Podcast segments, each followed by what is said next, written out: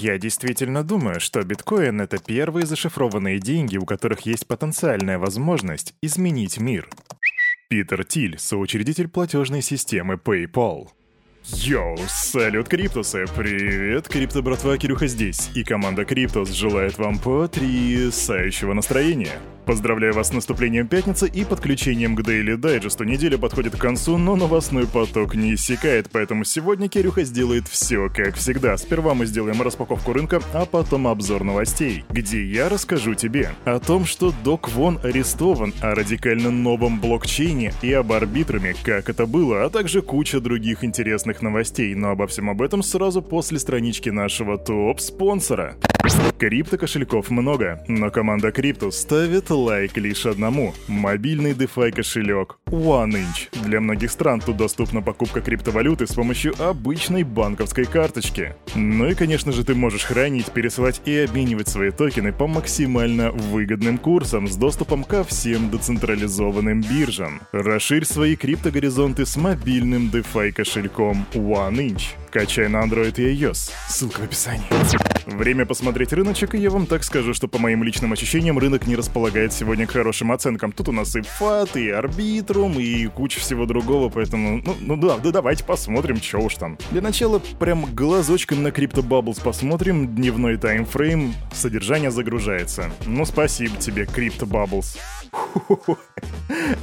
Нет, нет, все хорошо на рынке. У нас тут куча плюсов. Маск плюс 18%, Dash плюс 10%, Мина плюс 9%. Я просто угораю над минусами. Арбитрум, да-да, тот самый, который вчера листился, о котором мы поговорим, сейчас показывает минус 74,2%. И Тон минус 11,6%, и Лида Finance минус 3,8%. Да, знаете, я несколько ошибся. Я реально думал, что сегодня будет прям такой краснющий рынок, минус 5, минус 6, минус 7% по каждому альткоину, но нет, оказывается, плюсики. Но альткоины альткоинами, а что там происходит с биткоином? Биткоин, дорогие друзья, 28 196 долларов, это рост на 3% за сутки, эфириум растет на 4% сегодня за одну монетку дают потрясающие 1809 долларов.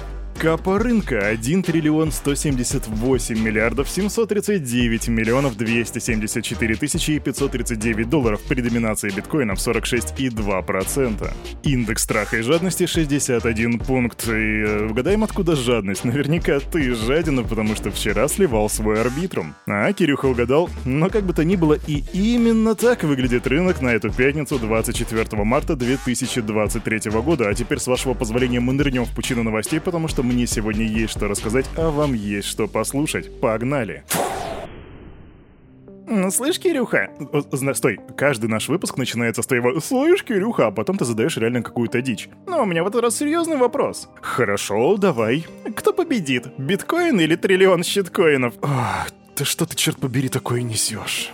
Так, ладно, активируем серьезный мод, потому что сегодня мы начинаем с вами с новостей по статистике. К нам, дорогие криптоны, подкатила статистика о том, как себя чувствовал крипторынок и как себя чувствовали трейдеры после того, как ФРС объявила о том, что они вновь поднимают процентную ставку. И вот тебе небольшая хронология. Вечером 22 марта, пока рынок ожидал объявления итогов заседания ФРС, курс биткоина вырастал почти до 29 тысяч долларов, и ты сам тому был свидетелем. Однако после того, как Джером Пауэлл так сказать, выдал всю нужную информацию, курс биткоина упал почти на 2000 долларов и обвалился до 26,9 тысяч долларов. Из-за вот этого, кстати, да, за биткоином последовали все ведущие альткоины, поэтому это было такое глобальное движение на рынке, и сумма ликвидации позиций трейдеров на всех централизованных биржах, биржах, биржах составила 259,8 миллионов долларов. По данным CoinGlass, были принудительно закрыты 68,8 тысяч ордеров на сумму более 132 миллионов долларов по биткоину и более 51 миллиона по эфириуму. И вот что я вам тут скажу, 259,8 миллионов долларов, это, конечно, ощутимо, но это не самая большая сумма, которую мы видели. По-моему, самая большая сумма ликвидации, которую я видел, была около 2 миллиардов.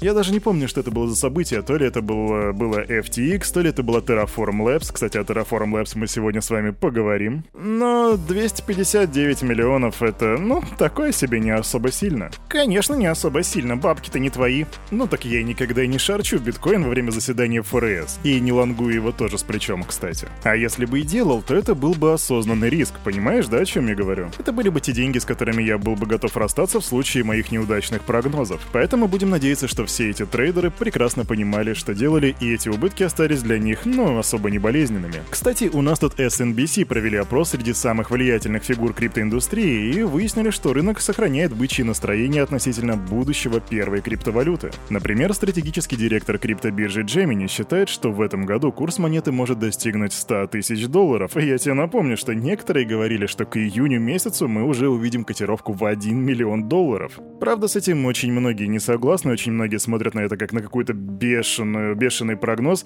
даже учитывая то, что чувак, который этот прогноз сделал, поставил на свою ставку миллион долларов. А вот, например, экономист и автор культовой книги «Стандарт биткоина», которого зовут Сейфидин Амус, не поддержал прогноз о достижении первой криптовалюты цены в 1 миллион долларов в ближайшие три месяца. Это не невозможно, но крайне маловероятно. Даже в самых диких биткоин-маниях мы не видели ничего подобного такому увеличению спроса на криптовалюту за столь короткий промежуток времени. Так заявляет экономист. Но вот и я тоже с ним согласен, но невозможно, нельзя, чтобы так вот взяла криптовалюта и увеличила свою капитализацию во сколько? Давай посчитаем. Они хотят миллион долларов. Сейчас биток стоит в лучшем случае 28 тысяч. В 35,7 раз. Ну вот, ну невозможно же, правда? Да? Напиши свой ответ в комментариях. Сегодня в рамках нашего криптопутешествия мы посетим две страны, в которых бываем достаточно редко. Первая — это Объединенные Арабские Эмираты, и там Центральный банк ОАЭ дал старт стратегии внедрения цифрового дирхама, новой формы национальной валюты. Этот проект проходит в рамках государственной программы трансформации финансовой инфраструктуры, также именуемой как ФИТ, и она направлена на ускорение цифровизации сектора финуслуг. CBDC — это одна из инициатив в рамках программы ФИТ, которая будет способствовать дальнейшему позиционированию позиционированию и укреплению ОАЭ в качестве ведущего мирового финансового центра. Запуск нашей стратегии CBDC знаменует собой ключевой шаг в эволюции денег и платежей в стране. И все, что я могу сказать по поводу внедрения цифровой валюты Центрального банка в очередной стране, это все то, что я говорил и раньше, за одним лишь исключением, что в этот раз эта валюта классно звучит. Их валюта называется Дирхам. И, блин, ну как же это клево. Я бы реально кайфовал, если бы приходил в магазин и говорил, о, смотрите, вот эти макарошки из твердых сортов пшеницы стоят 15 дирхамов. Дирхамчик, клево. Идем дальше. А сейчас, дорогие криптоны, мы посетим с вами страну, в которой никогда раньше не были. И это Черногория, и там случилось то, чего, наверное, некоторые ждали, некоторые надеялись, что этого никогда не случится, а некоторые, наоборот, надеялись, что это случится как можно быстрее. В Черногории был арестован, предположительно, основатель Terraform Labs Док Вон. Потрачено. Да, дорогой Криптан, его вроде как поймали. Об этом сообщил министр внутренних дел страны и создателя криптовалют Terra и Luna, которые обвалили крипторынок в мае 2022 года, уже несколько месяцев разыскивал Интерпол.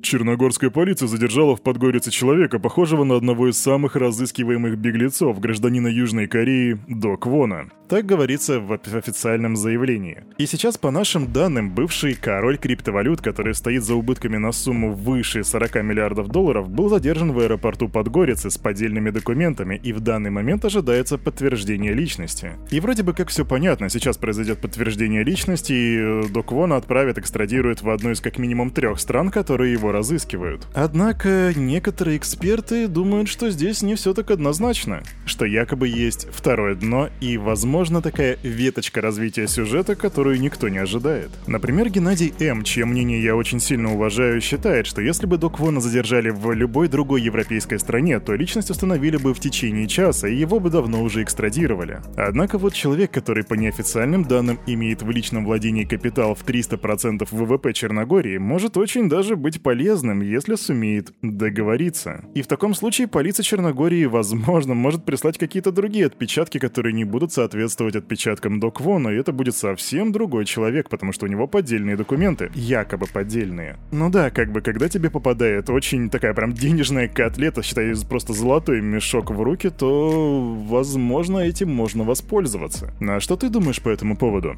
Пиши в комментах.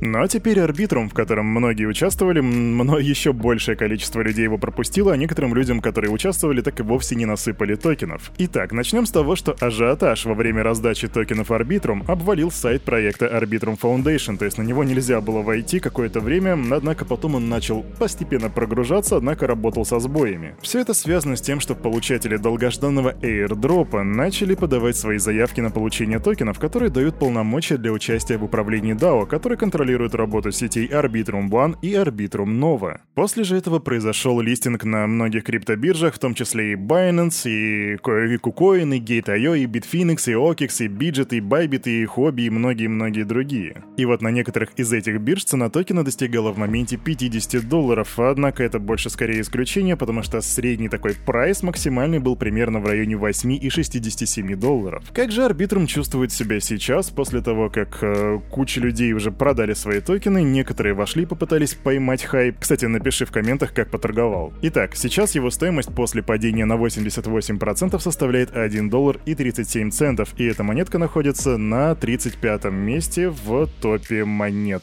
Что значит, что мы еще очень долго будем его видеть на Crypto Bubbles и будем следить за его развитием. Идем дальше.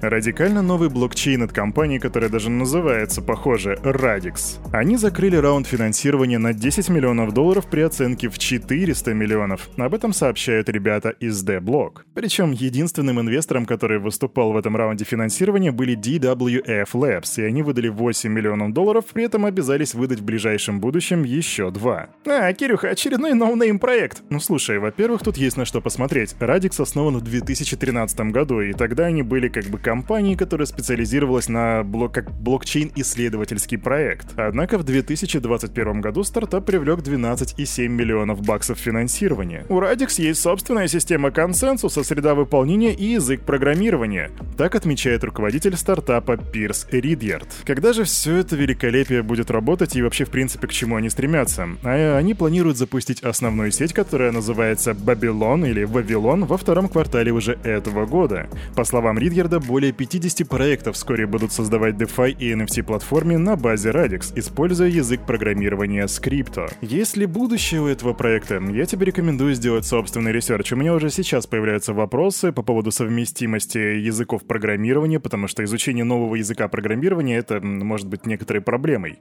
Особенно, когда тебе захочется тупо перенести один из своих проектов прямо на вот эту вот платформу. Не будет ли это дополнительным усложнением? Ну что же, мы сделаем собственный research, и ты тоже сделай собственный research. А на этом, на это утро и на эту неделю у этого парня за вот этим микрофоном все с вами, как всегда, был Кирюха и команда Криптус желает вам потрясающего настроения. И помните, все, что здесь было сказано, это не финансовый совет и не финансовая рекомендация. Сделайте собственный research, прокачивайте финансовую грамотность и разрабатывайте, развивайте критическое мышление. Увидимся с вами уже на следующей неделе, в понедельник, 9.00. Не проспи, пока.